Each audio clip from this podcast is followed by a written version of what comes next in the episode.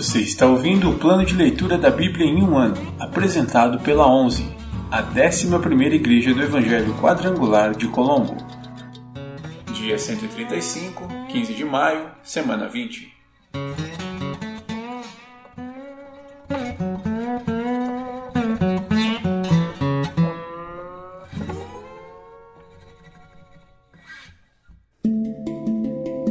Novo Testamento de Atos, capítulo 22, versículo 30. Paulo diante do conselho dos líderes. No dia seguinte, o comandante ordenou que os principais sacerdotes se reunissem com o conselho dos líderes do povo. Queria descobrir exatamente qual era o problema. Por isso, soltou Paulo e mandou que o trouxessem diante deles. Livro de Atos, capítulo 23, versículos do 1 ao 22. Paulo olhou fixamente para o conselho dos líderes do povo e disse: Irmãos, tenho vivido diante de Deus com a consciência limpa. No mesmo instante, o sumo sacerdote Ananias ordenou aos que estavam perto de Paulo que lhe dessem um tapa na boca. Então Paulo lhe disse: Deus o ferirá, seu grande hipócrita. Que espécie de juiz é o Senhor, desrespeitando a lei ao mandar me agredir dessa forma? Os que estavam perto de Paulo lhe disseram: você ousa insultar o sumo sacerdote de Deus? Irmãos, não sabia que ele era o sumo sacerdote, respondeu Paulo, pois as Escrituras dizem: não fale mal de suas autoridades. Sabendo Paulo que alguns membros do conselho dos líderes do povo eram saduceus e outros fariseus, gritou: Irmãos, sou fariseu como eram meus antepassados, e estou sendo julgado por causa de minha esperança na ressurreição dos mortos. Quando Paulo disse isso, o conselho se dividiu: fariseus contra saduceus, pois os saduceus afirmam não haver ressurreição, nem anjos, nem espíritos, mas os fariseus creem em todas essas coisas. Houve grande alvoroço. Alguns dos mestres da lei, que eram fariseus, se levantaram e começaram a discutir energicamente. Não vemos nada de errado com este homem, gritavam. Talvez um espírito ou um anjo tenha falado a ele. A discussão ficou cada vez mais violenta e o comandante teve medo de que Paulo fosse feito em pedaços. Assim, ordenou que os soldados o retirassem à força e o levassem de volta à fortaleza.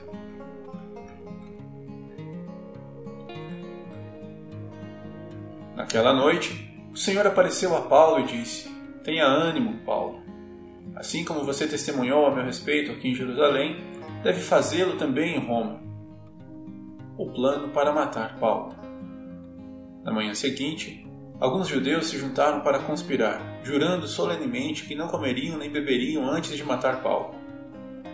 A conspiração envolveu mais de 40 homens. Foram aos principais sacerdotes e aos líderes do povo e lhe disseram: Juramos solenemente, sob pena de castigo divino, que não comeremos nem beberemos antes de matar Paulo. Agora peçam, vocês e o conselho dos líderes do povo, que o comandante traga Paulo de volta ao conselho Finjam que os senhores desejam examinar o caso com mais detalhes. Nós o mataremos no caminho. Contudo, o sobrinho de Paulo, filho de sua irmã, soube do plano deles e foi à fortaleza contar a seu tio. Então Paulo mandou chamar um dos oficiais romanos e disse: Leve este rapaz ao comandante, ele tem algo importante para lhe contar. O oficial o levou ao comandante e explicou: Preso, Paulo me chamou e pediu que eu trouxesse ao senhor este rapaz, pois ele tem algo a lhe contar. O comandante tomou o rapaz pela mão e o levou à parte. O que você quer me dizer? perguntou. O sobrinho de Paulo respondeu. Alguns judeus pedirão que o senhor apresente Paulo diante da reunião do conselho amanhã, fingindo que desejam obter mais informações. Não acredite neles. Há mais de 40 homens emboscados para matar Paulo. Juraram solenemente, sob pena de castigo divino, que não comeriam nem beberiam antes de matá-lo. Estão de prontidão, apenas esperando sua permissão. O comandante despediu o rapaz e o advertiu: Não deixe ninguém saber que você me contou isso.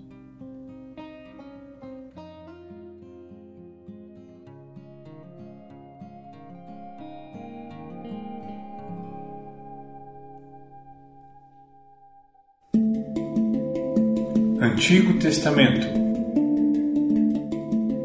livros históricos.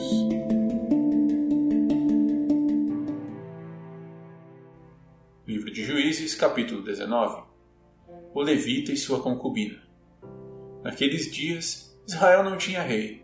Havia um homem da tribo de Levi que morava num lugar afastado, na região montanhosa de Efraim. Certo dia, ele trouxe para casa uma mulher de Belém de Judá para ser sua concubina mas ela se irou com ele e voltou para a casa de seu pai, em Belém. Cerca de quatro meses depois, seu marido foi a Belém para reconquistá-la e convencê-la a voltar com ele. Levou consigo um servo e dois jumentos. Quando ele chegou, a mulher o levou até seu pai, que o recebeu com alegria. O sogro insistiu para que ficasse algum tempo e ele permaneceu ali três dias, comendo, bebendo e dormindo. No quarto dia, levantaram-se cedo e ele estava pronto para partir. Mas o pai da mulher disse a seu genro: Coma alguma coisa antes de sair. Os dois se sentaram, comeram e beberam. Então o pai da mulher disse: Por favor, fique mais uma noite e alegre seu coração. O homem se levantou para partir, mas o sogro continuou a insistir para que ele ficasse. Por fim, ele cedeu e passou mais uma noite ali. Na manhã do quinto dia, ele se levantou cedo e estava pronto para partir. E outra vez o pai da mulher disse: Coma alguma coisa, deixe para sair à tarde. Assim, fizeram mais uma refeição juntos. Mais tarde, quando o homem, a concubina e o servo se preparavam para partir, o sogro disse: Já está escurecendo. Passe a noite aqui e alegre seu coração. Amanhã você pode levantar cedo e partir. Dessa vez, porém, o homem estava decidido a partir. Rumou para Jebus, isto é, Jerusalém, levando consigo os jumentos com suas celas e a concubina. Chegaram perto de Jebus quase no final do dia, e o servo disse ao homem: Vamos parar nessa cidade dos Jebuseus e passar a noite aqui. Seu senhor respondeu: Não podemos ficar numa cidade estrangeira que não pertence aos israelitas. Vamos prosseguir até Gibeá. Venha, vamos tentar chegar a Gibeá ou a Ramá e passaremos a noite numa dessas cidades. E então prosseguiram. O sol estava se pondo quando chegaram a Gibeá, uma cidade no território de Benjamim, e pararam ali para passar a noite. Sentaram-se na praça da cidade, mas ninguém se ofereceu para hospedá-los. Ao anoitecer, um homem idoso voltava para casa do trabalho no campo. Era da região montanhosa de Efraim, mas morava em Gibeá, onde os habitantes eram da tribo de Benjamim. Quando viu os viajantes sentados na praça da cidade, perguntou de onde vinham e para onde iam. O homem respondeu: Estamos viajando de Belém, de Judá, para um lugar afastado na região montanhosa de Efraim, onde eu moro. Fui a Belém e agora estou voltando para casa. Ninguém quis nos hospedar, embora tenhamos tudo de que precisamos. Temos palha e forragem para os jumentos e bastante pão e vinho para nós. Vocês são bem-vindos em minha casa, disse o homem idoso. Eu lhes darei o que precisarem. Não passem a noite na praça, de jeito nenhum. Ele os levou para casa e alimentou os jumentos. Depois que lavaram os pés, comeram e beberam juntos. Enquanto eles se alegravam, um grupo de homens perversos da cidade cercou a casa. Começaram a bater na porta e gritar para o velho, o dono da casa: Traga para fora o homem que está hospedado com você, para que tenhamos relações com ele. O dono da casa saiu e falou com eles: Não, meus irmãos, não façam tamanha maldade. O homem é hóspede em minha casa, e uma coisa dessa seria uma vergonha. Tome minha filha virgem, a concubina do homem. Eu as trarei para fora, e vocês poderão violentá-las e fazer o que desejarem. Mas não façam uma coisa vergonhosa dessas com meu hóspede. Eles, porém, não deram ouvidos. Então o levita pegou sua concubina e a empurrou para fora. Os homens da cidade abusaram dela e a estupraram a noite toda. Por fim, quando o sol começou a nascer, eles a largaram. Ao amanhecer, a mulher voltou para casa onde o marido estava hospedado. Caiu junto à porta da casa e ali ficou até o dia clarear. Quando o marido se levantou e abriu a porta para sair e seguir viagem, lá estava a concubina, caída à porta, com as mãos na soleira. Ele disse: Levante-se, vamos embora mas não houve resposta. Então ele pôs o corpo da mulher sobre o jumento e a levou para casa. Quando chegou em casa, pegou uma faca, desmembrou o corpo da concubina em doze partes e enviou uma parte para cada tribo em todo o território de Israel. Todos que viram isso disseram: Desde que os israelitas saíram do Egito, Nunca se cometeu um crime tão horrível. Pensem bem. O que vamos fazer? Quem vai se pronunciar?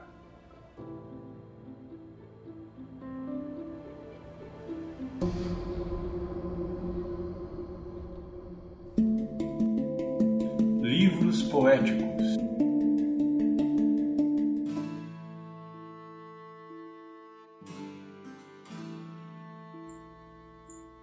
Livro de Salmos, capítulo 44 Ao regente do coral, Salmo dos descendentes de Corá.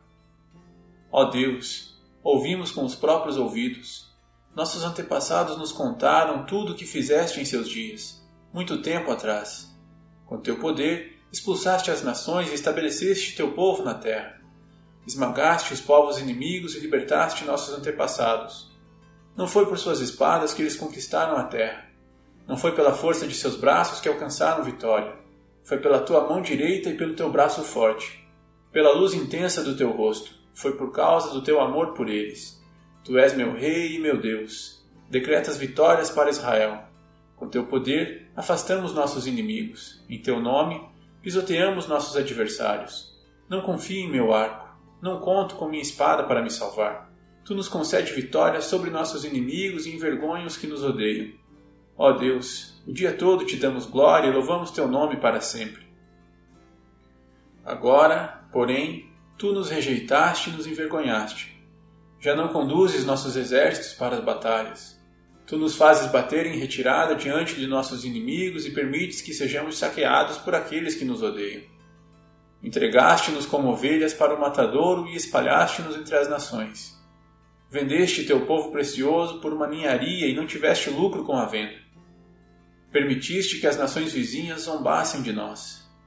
Somos objeto de desprezo e ridículo para os que nos rodeiam. Fizeste de nós motivo de riso entre as nações. Com desdém balançam a cabeça para nós. Não há como escapar da humilhação constante.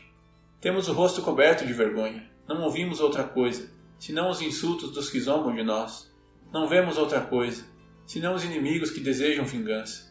Tudo isso aconteceu sem que nos esquecêssemos de ti sem que fôssemos infiéis à tua aliança.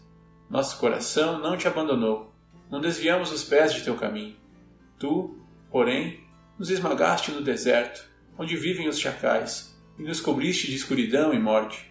Se tivéssemos nos esquecidos do nome de nosso Deus, o estendido as mãos em oração a deuses estrangeiros, Deus com certeza saberia, pois Ele conhece os segredos de cada coração. Mas, por causa de ti, enfrentamos a morte todos os dias Somos como ovelhas levadas para o matadouro. Desperta, Senhor. Por que dormes?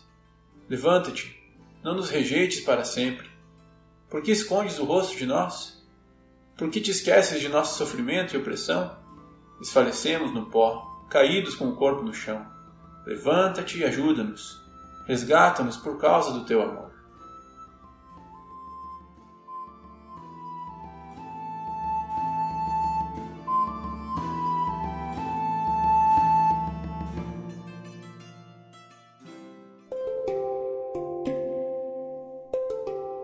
Versículo da semana.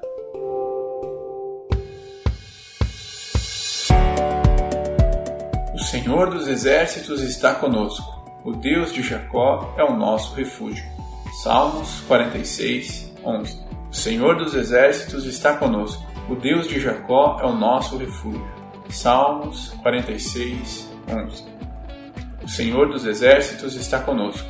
O Deus de Jacó é o nosso refúgio. Salmos 46, 11.